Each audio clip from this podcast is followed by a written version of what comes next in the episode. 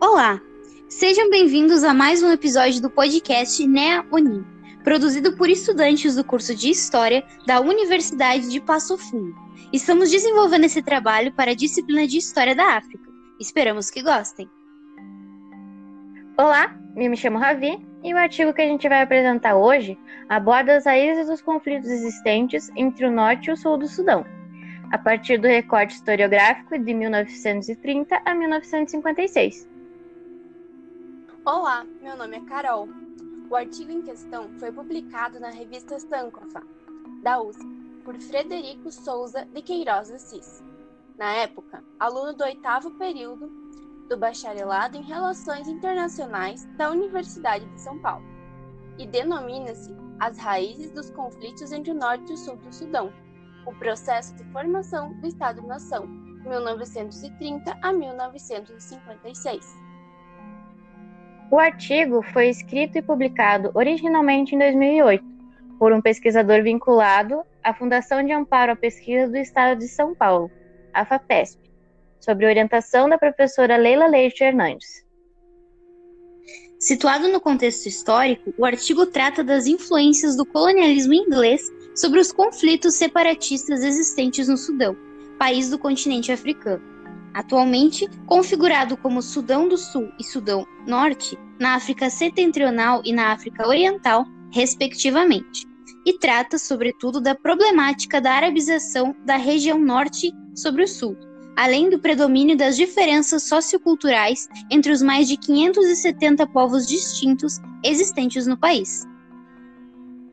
Precisamos nos atentar ao fato de que, no norte do Sudão, Enquanto este ainda era um país só, encontravam-se os árabes muçulmanos, descendentes egípcios, e no sul, os povos de origem negra, em suma politeístas e praticantes de religiões africanas. Essas distinções são acirradas por diversos fatores, como a influência anglo-egípcia. Além disso, a produção trata da forte presença colonial inglesa nos séculos 19 e 20 e a violência empregada nesse sistema, que apoia dissidências internas entre os dois grupos sociais, sobretudo ao que se refere aos descendentes egípcios que viviam no Vale do Rio Nilo e os grupos de herança negra que viviam ao sul.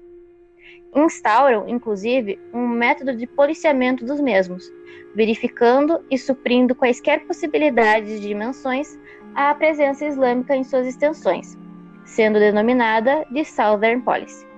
A política externa inglesa acirrava predominantemente os conflitos internos já fortemente instalados no país. O Tratado Anglo-Egípcio de 1936 apresenta-se como uma das razões que consolidaram os movimentos nacionalistas no país. Surgido após um acordo entre Inglaterra e Egito, o tratado acabou por fracassar politicamente devido às pressões das elites. Porém, em termos sociais, fortaleceu movimentos nacionalistas no Sudão.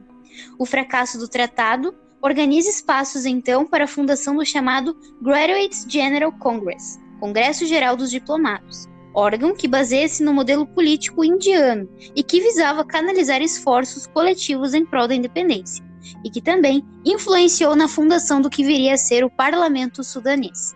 O Congresso tinha por objetivo instruir homens sudaneses aos moldes britânicos, como citado no artigo, como homens modernos. Uma das heranças deixadas pelas divergências foi uma guerra civil, que durou de 1955 a 1974, tendo como resultado milhares de mortos. A guerra civil surge com o objetivo de buscar-se um processo de independência centrado sobre o interesse de identificar uma unidade enquanto Estado-nação. O artigo finaliza sua discussão destacando o papel da tentativa de arabização por parte do norte do Sudão, composto por descendentes de egípcios que não desejavam identificar-se enquanto sudaneses. No artigo, é citada também a formação etimológica da palavra Sudão, que significa terra de negros, ou seja, os povos árabes que o habitavam não desejavam serem reconhecidos desse modo.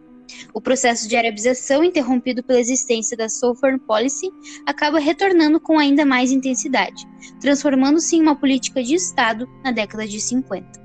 A presença dualista entre os herdeiros egípcios árabes e não árabes do norte auxiliou na organização de uma ideologia africanista opositora, atuando na posição de contra-identidade. Logo, o Sudão segue buscando uma identidade enquanto Estado-nação, ainda mais agora que o país encontra-se dividido entre Sudão e Sudão do Sul, gerando uma nova necessidade de ressignificação identitária de sua construção político-social, aliada também à compreensão das pressões e origens dos conflitos que levaram à separação dos grupos envolvidos. Infelizmente, esse episódio do podcast encerra-se aqui.